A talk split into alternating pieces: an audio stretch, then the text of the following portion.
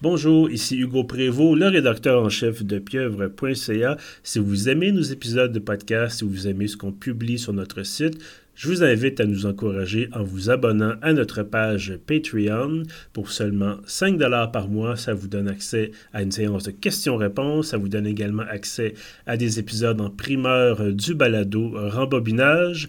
Et nous, avec votre contribution, ça nous permet de payer nos journalistes, nos pigistes. Ça nous donne aussi l'occasion de développer euh, de nouveaux concepts, de nouvelles émissions et ça nous permet bien sûr d'acheter du matériel. Je vous remercie énormément et bonne écoute.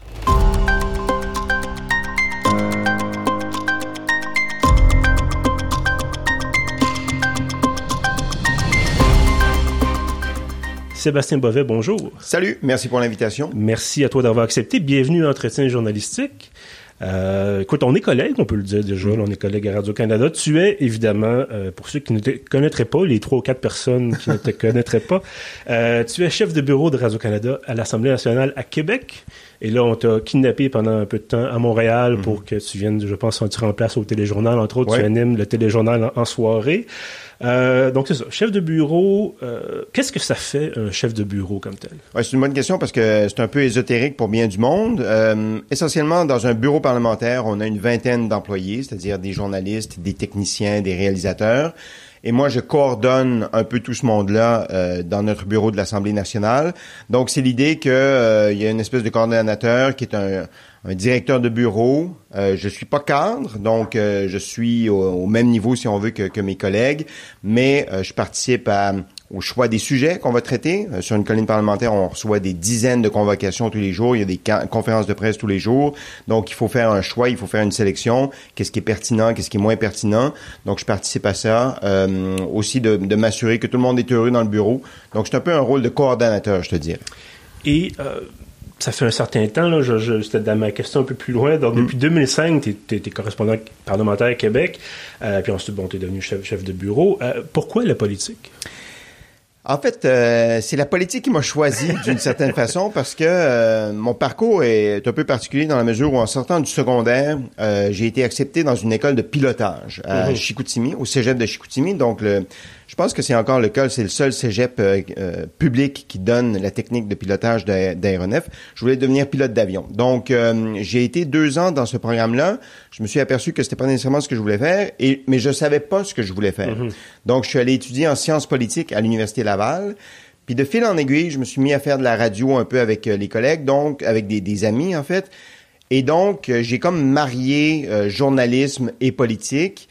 Et euh, j'ai fait ça euh, à la radio communautaire pendant quelques années. Après ça, j'ai été engagé comme journaliste. Mais comme tout journaliste qui commence, on, on commence pas sur un bureau, euh, sur une colline parlementaire ou mm-hmm. dans un bureau parlementaire. Donc, de fil en aiguille, j'ai travaillé à la station régionale de Radio-Canada.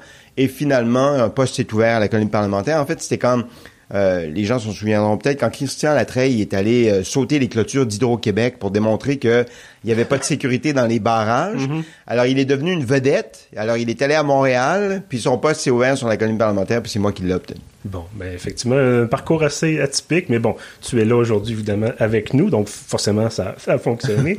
euh, tu disais tout à l'heure, bon, beaucoup de responsabilités, euh, et là, évidemment, mon téléphone s'est fermé avec ma liste de questions, mais euh, donc, c'est beaucoup de responsabilités. Euh, est-ce que tu as une journée type? Est-ce que tu as un horaire type? Oui, les, journées commencent, disons, la, journée type, ça, ça, commence tôt le matin, 5h15, 5h30, je lis mes journaux. Souvent, j'ai des chroniques politiques à faire dans les émissions du matin, en particulier à Montréal et à Québec, donc j'ai des collaborations. Montréal, c'est à 7h moins quart le matin, Québec, c'est à 7h15. Je, je, te cache pas que je recycle ma chronique. C'est la même chronique aux deux antennes, mais avec deux animateurs différents. Euh, donc, ça demande de la préparation, puis ça se fait pas en criant ciseaux, c'est-à-dire qu'on veut être rigoureux dans ces chroniques-là. C'est pas de l'opinion, c'est euh, de la mise en perspective, c'est de l'analyse avec des faits. Donc, faut qu'on fasse ses devoirs avant le, la chronique.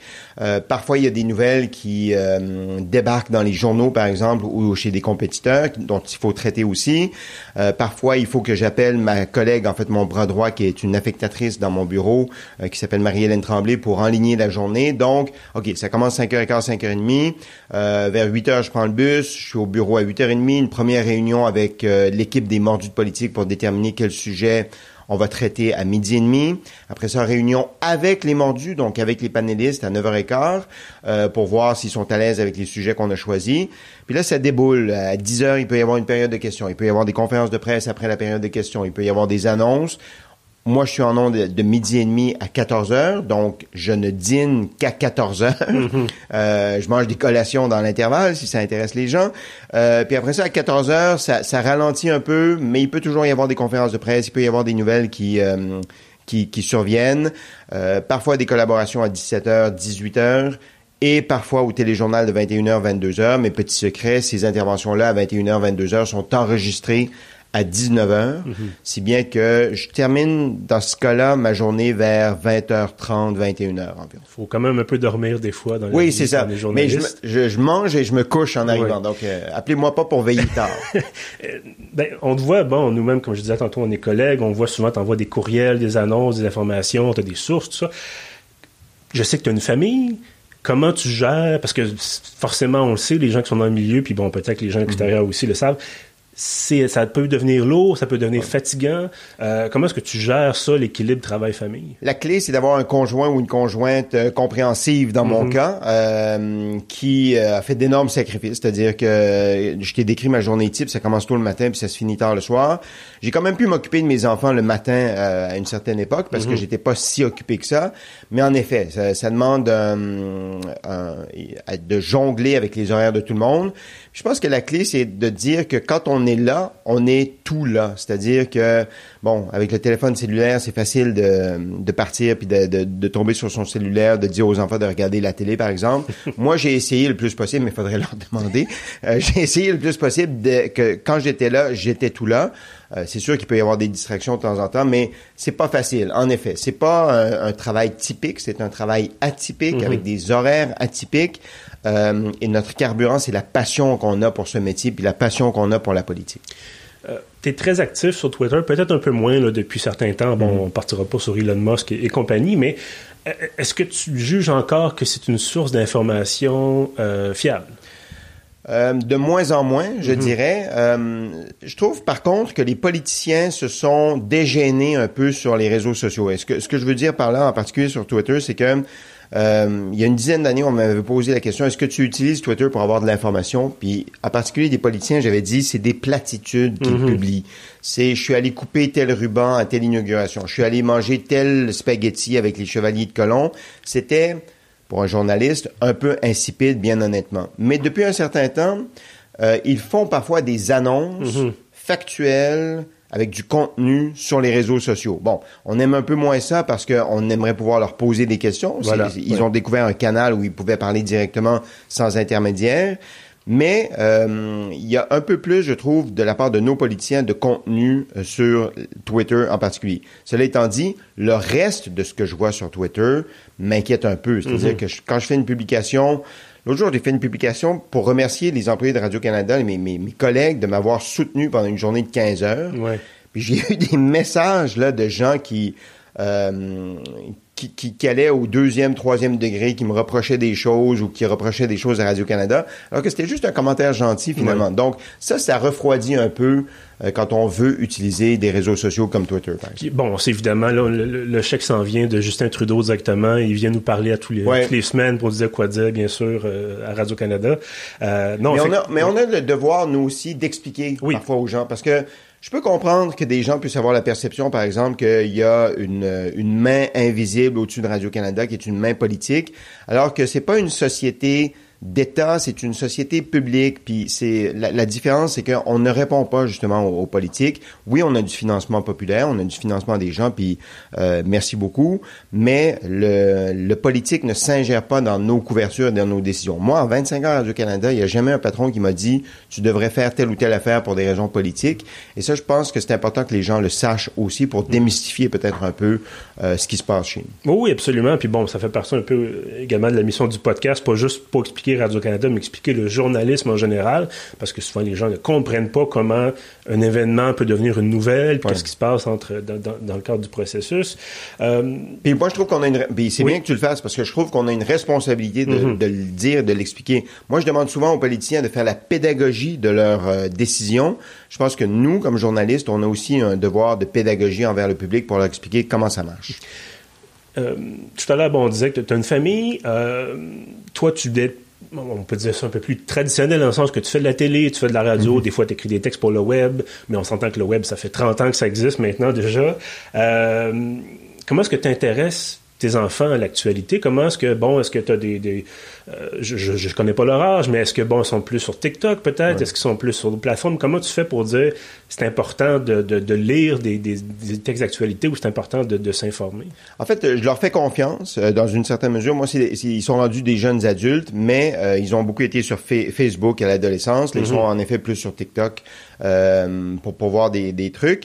Euh, tu sais, dans le fond, moi, je, je, leur ai donné la base. C'est comme si j'ai construit le sous-sol avec eux. Puis ce qu'ils mhm. vont construire au premier étage puis au deuxième étage, ça va devenir leur responsabilité. Euh, moi, je pense qu'avec ma conjointe, on leur a donné d'assez bonnes bases pour qu'ils soient euh, sceptiques, rigoureux, euh, qu'ils avalent pas tout euh, ce qu'on ce qu'on ce qu'on leur présente sur les réseaux sociaux, qui, qui doutent. Puis de plus en plus, en fait, qu'on avec l'intelligence artificielle notamment, qui, qui peut faire des, des choses euh, incroyables, mais dangereuses aussi, mm-hmm. euh, de de pas tout prendre pour pour la vérité, de questionner. Puis je pense que ce sens critique, c'est ce qu'on acquiert aussi à l'école. Des fois, on se demande bon des des études universitaires, qu'est-ce que ça peut nous donner? C'est ça le la progression, je trouve, ou l'évolution de, académique, c'est que on acquiert au fil du temps une espèce de sens critique. Et je pense que mes enfants, d'une certaine façon, l'ont obtenu. Après ça, c'est à eux de, de, faire leur choix politique mm-hmm. à eux. Je leur dirai pas quoi penser. Comme je ne veux pas dire aux téléspectateurs quoi penser non plus. Donc, euh, c'est à eux de, de, de faire leur opinion. Euh, on disait tout à l'heure, bon, tu es à Québec correspondant parlementaire, bon, tu as commencé en 2005, puis là, bon, évidemment, tu as gravi euh, les échelons.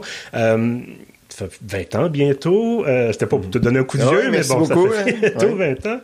Euh, qu'est-ce qui a changé? Parce que, bon, outre le fait que maintenant, bon, les politiciens peuvent se tourner vers Twitter, mais ça fait déjà mhm. plusieurs années que Twitter, Facebook existent, bien sûr. Qu'est-ce qui a changé, selon toi, dans la façon de faire la politique?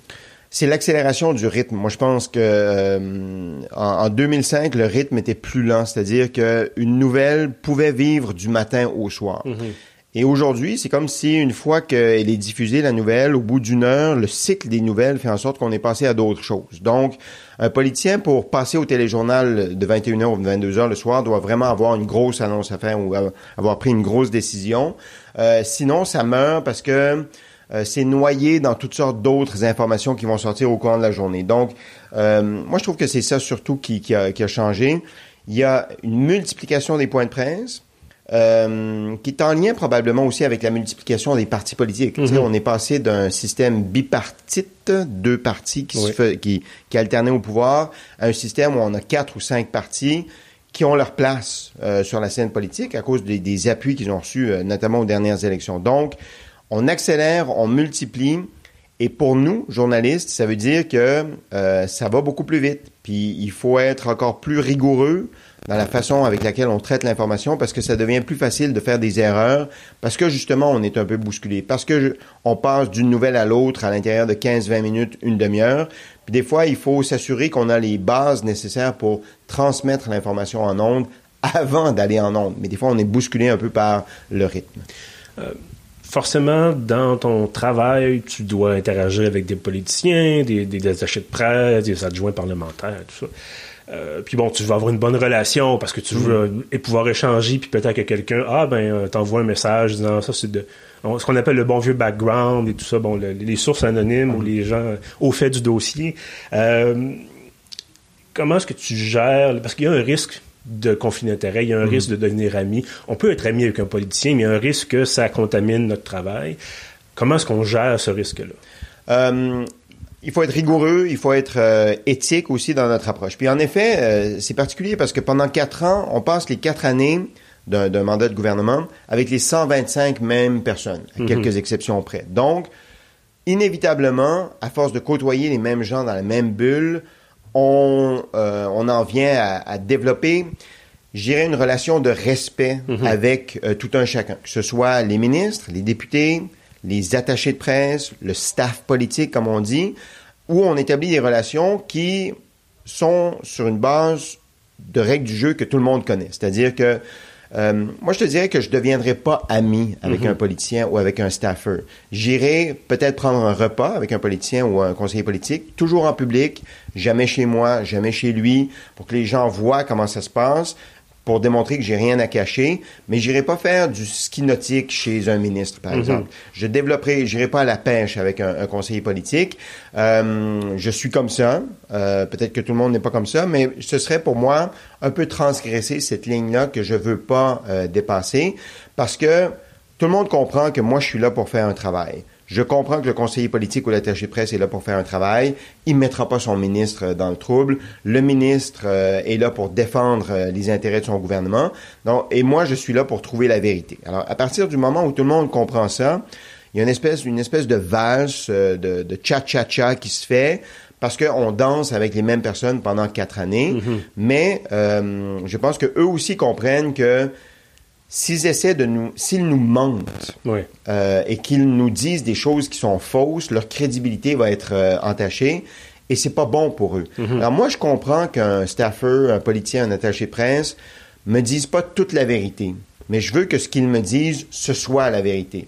Je sais qu'il peut pas trahir de, de, de grands secrets, mais quand on se parle, puis quand euh, je, lui, je le confronte avec des informations, je veux pas qu'il me mente, je veux qu'il me, il me dise la vérité, même si je sais qu'il peut pas me dire toute la vérité. Donc c'est un peu ça, cette relation-là, euh, qui est pas une relation amicale, moi je te dirais c'est une relation professionnelle, de respect, en sachant que chacun a, fait, a à faire tra- son travail. Et quand on comprend le travail de l'autre, on est capable de comprendre euh, les paramètres de la discussion. Je pense qu'on n'a pas le choix de parler de Martine Biron. Euh, puis je veux Je suis pas... encore sous le choc. Ben, en c'est ça, je, veux pas te mettre Ouais. dans l'embarras, évidemment. Je sais que là, il y a peut-être des questions de, de- de neutralité radio-canadienne et tout, puis c'est tout à fait correct. Mais c'est ça, Martine Biron, ancienne collègue, elle travaillait à l'Assemblée nationale, elle parlait, entre autres, du gouvernement, elle parlait de la politique à Québec, et là, elle annonce qu'elle s'en va à la CAQ. C'est pas la première à faire le son politique. On parlera pas de René Lévesque ou Bernard Drinville Ouais. ou Christine Saint-Pierre, mais là, c'est ça, c'est tout frais, entre guillemets. Euh, tu dis, bon, t'es sous le choc. Est-ce que, justement, tu l'avais pas vu, pas venir du tout? Absolument pas. Euh, moi, je t'avoue que j'ai vécu trois fois cette situation, d'accord, depuis que je suis à la colline parlementaire. Bernard Drinville, Pierre Duchesne et Martine Biron. Puis Martine Biron, c'est vraiment celle qui m'a le plus pris par surprise. On était un couple professionnel. Je- euh, elle son bureau était à la même distance que je suis de toi, c'est-à-dire à environ un mètre, un mètre et demi en ce moment. Et euh, on se disait tout euh, en termes professionnels, évidemment, sur les scoops qu'on avait, les informations qu'on avait. Puis c'était un, chassé-croisé d'échanges très stimulant. euh, puis je pense qu'on se, on, on essayait de pousser en même temps les deux dans la même direction. Et de d'apprendre qu'elle faisait le saut en politique, ça m'a donné un choc. Je, je t'avoue que je suis encore euh, sous le choc. Je dis à la blague que je l'appelle plus Martine, mais Madame Biron. Euh, mais c'est une blague que je fais. Je- je- J'ai j'ai beaucoup, j'ai énormément de respect avec Martine. Par contre, là, je vais être totalement franc avec toi. euh, j'ai un problème avec ce que mes collègues ont fait, que ce soit Pierre, Bernard ou Martine, c'est que jusqu'à la dernière minute ou à peu près, ils ont été des analystes politiques. Oui. Euh, dans le cas de Bernard, chef de bureau. Euh, Dans le cas de Martine, analyste. Pierre, c'est la même chose. Et euh, au moment où il mijotait cette décision. Oui. Et ça, je trouve que je comprends parce que c'est dur de, de, de te mettre de côté puis de dire je suis en réflexion politique. Là, tes patrons vont dire mais tu peux plus faire de l'analyse à partir du moment où tu commences à Ah réfléchir. Même si tu dis non à la politique, euh, je te réengagerai pas parce que tu as réfléchi à faire le saut pour un parti politique, donc tu es teinté. Et je comprends que c'est très délicat, sauf que dans un monde idéal, j'aurais préféré qu'ils se retirent d'abord ou qu'ils prennent des longues vacances, puis qu'ils fassent cette réflexion-là, peut-être personnelle, sans nécessairement en parler au patron, puis qu'ils prennent leur décision après euh, ce, ce pas de recul. Il y a eu un gag, bon, ça fait plusieurs années maintenant, mais avec même un T-shirt, Sébastien Bovet, premier ministre. Je pense que c'était après que tu avais animé un débat des chefs. Euh, Co-animé, ouais. Co-animé. Est-ce que ça t'a tenté, toi, peut-être, euh, de dire j'aimerais ça peut-être faire le saut ou ça. Parce qu'il y a aussi que le fait que quand on est journaliste, on voit quand les choses fonctionnent bien, Mhm. on voit quand les choses fonctionnent pas bien, et des fois peut-être qu'on a de la frustration en disant, ben les, les gens qui sont élus, c'est pas comme ça, vous devriez faire les choses. Ouais. Nous, on voit les, les, les tenants aboutissants, nous, on aurait la réponse. Peut-être que c'est ça qui motive d'ailleurs plusieurs anciens collègues pour avoir euh, fait le saut. Euh, Est-ce que toi, ça t'a peut-être passé par l'esprit éventuellement de dire, moi, j'aurais, moi, je serais capable de faire des changements? Ben justement, cette question-là, je me, euh, je me, euh, je- si, si je me la pose, c'est, je- je- j'en viens à la, à la, la conclusion que je serais pas capable. C'est- bizarrement, euh, moi, je pense que d'aller en politique pour changer les choses, c'est noble et c'est euh, le carburant de la vaste majorité des politiciens. Après ça, ils tombent dans une espèce de tourbillon de gestion partisane, de gestion de l'agenda du gouvernement, euh, d'autres critères qui font en sorte que, oups, ils perdent un peu leurs illusions. Puis moi, je, je vois ça. Alors, je comprends tout à fait quelqu'un qui se lance en politique pour changer les choses, euh, être à l'intérieur, dans le ventre de la bête, pour pouvoir euh, avoir un, un impact sur la société québécoise, un impact noble, on s'entend, pour changer les choses euh, de façon positive. Mais moi, ça me tente pas. Euh, je, je suis très bien là où je suis. Je vois les journées qu'ils font. Euh, c'est très exigeant. Je vois les critiques qu'ils subissent aussi, parfois gratuites, euh, mais parfois aussi euh, constructives. Et je te dirais que non. La, la, la réponse courte à ta question, c'est non, je ne me vois pas. Euh, il y a eu la, bon, le période de la pandémie, on en sort là, depuis à peu près un an, euh, avec un changement, on pourrait dire peut-être un, un contrôle accru du message entre les mains du gouvernement, euh, parce que, bon, l'opposition s'était rangée en disant oui, on appuie les mesures sanitaires, mais là, soudainement, si on se range du côté des décisions gouvernementales, c'est très dur de dire après, bon, on n'est pas tout à fait d'accord. Il y a eu, je pense, des gens, même des cas où des journalistes se faisaient euh, vilipender, interpeller en disant vous êtes, vous avez pas d'allure, vous devriez pas critiquer le gouvernement, on est en crise. Euh, toi, évidemment, tu l'as vécu de l'intérieur. Euh, Est-ce qu'effectivement, tu as senti qu'il y avait un plus grand contrôle, une perte d'un peu d'autonomie de la part des journalistes? Oui, euh, ah, absolument. Ces, deux, trois années-là ont été, en termes de journ- journalistique, euh, l'exception, mais une exception qui nous marque. C'est-à-dire que c'est bizarre, c'est particulier parce que au début de la pandémie, quand François Legault faisait ses points de presse quotidiens, et qu'on posait des questions un peu plus sérieuses. Pourquoi vous prenez telle décision? Qui- où est la science derrière Mhm. telle décision? On se faisait interpeller, euh, critiquer sur les réseaux sociaux par les gens qui disaient c'est pas le temps de critiquer, c'est un effort de guerre, on est en guerre contre un virus, puis il faut que tout le monde pousse dans la même direction, arrêtez d'essayer de ralentir le gouvernement. Ouais. Donc ça, c'était deux, trois premiers mois, je te dirais. Après ça, quand les mesures sanitaires ont été contraignantes, puis que les gens ont pas aimé ça, on est rentré dans un autre cycle où là, les gens nous disaient, vous critiquez pas assez le gouvernement, vous devriez plus critiquer le gouvernement. Ouais. C'est normal, les gens étaient tannés, ils en avaient assez, ça durait depuis longtemps, puis on voyait pas le, le- le bout du tunnel. Donc, dans ces deux, deux, il y a eu deux, comme deux phases en termes journalistiques. Et la conséquence de ça, ça a été en effet ce que tu dis, c'est-à-dire le contrôle du message à l'extrême par le gouvernement. Euh, moi, j'ai reçu des appels de, de- de gens de communication au gouvernement qui sans me crier après, mais c'était sur le bord de, de crier, euh, trouvaient qu'on était irresponsable parfois quand on diffusait certaines informations qui déjouaient un peu les plans du gouvernement, quand on, Mhm. on avait des, des informations à- avant euh, les annonces du gouvernement, alors qu'on essayait de faire notre travail, quand on posait des questions un peu plus serrées aussi. Donc tout le monde était un peu, euh, la mèche était un peu plus courte pour Ouais. tout le monde. Tout le monde était extrêmement fatigué au gouvernement. Ils ont dû faire des journées de 18-20 heures euh, pendant je sais, pas, je sais pas combien de jours. Donc c'est- compréhensible d'une certaine façon. Mais c'était un moment historique Mhm. euh, d'une certaine façon. Et le gouvernement en a quand même, a quand même réussi à contrôler son message le plus possible. Il y avait peut-être une pertinence à, à vouloir contrôler le message parce qu'en effet, il fallait que tout le monde marche dans la même direction. Tu pouvais pas avoir des gens qui sortaient euh, durant euh, un grand nombre de personnes, donc il fallait être convaincant, mais il fallait aussi faire la pédagogie. Moi, ce que je leur demandais, c'était de nous expliquer leurs décisions. On s'est aperçu que parfois les décisions étaient basées sur pas grand-chose, Mhm. mais ils prenaient des décisions parce qu'ils pensaient que c'était la bonne décision, mais parfois c'était euh, la science n'était pas nécessairement au rendez-vous derrière.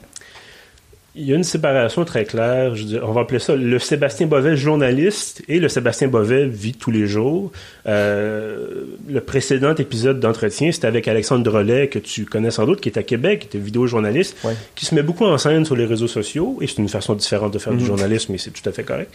Toi, tu le fais pas. Et c'est tout à fait correct aussi. Euh, mais clairement, à un moment donné, tu fais l'épicerie, tu es dehors, tu es à Québec, tu te promènes, tu pas un ermite, évidemment. Euh, des gens te reconnaissent. Comment, comment tu vis ça? Est-ce que tu... Parce que tu es un peu une célébrité, on peut dire ça comme ça, un journaliste connu, bon, euh, ton visage est connu, tout ça. Comment tu vis ce, statut-là? Ben, c'est toujours très, très flatteur. Peu importe ce que les gens vont te dire. Quand les gens t'abordent, c'est toujours très flatteur. Mm-hmm. OK? et d'autant que ceux qui m'aiment pas m'abordent pas. Donc, c'est juste ceux qui m'aiment ou qui ont des commentaires euh, flatteurs à me faire. Parfois, il y en a qui, qui sont un peu plus critiques, mais ça, c'est jamais irrespectueux. Puis ils comprennent que je suis dans le rayon des légumes, puis que je me cherche des légumes pour mon souper du soir, donc ils me retardent pas trop. C'est toujours très gentil, c'est un clin d'œil, c'est un sourire, c'est un regard, c'est parfois un ou deux mots.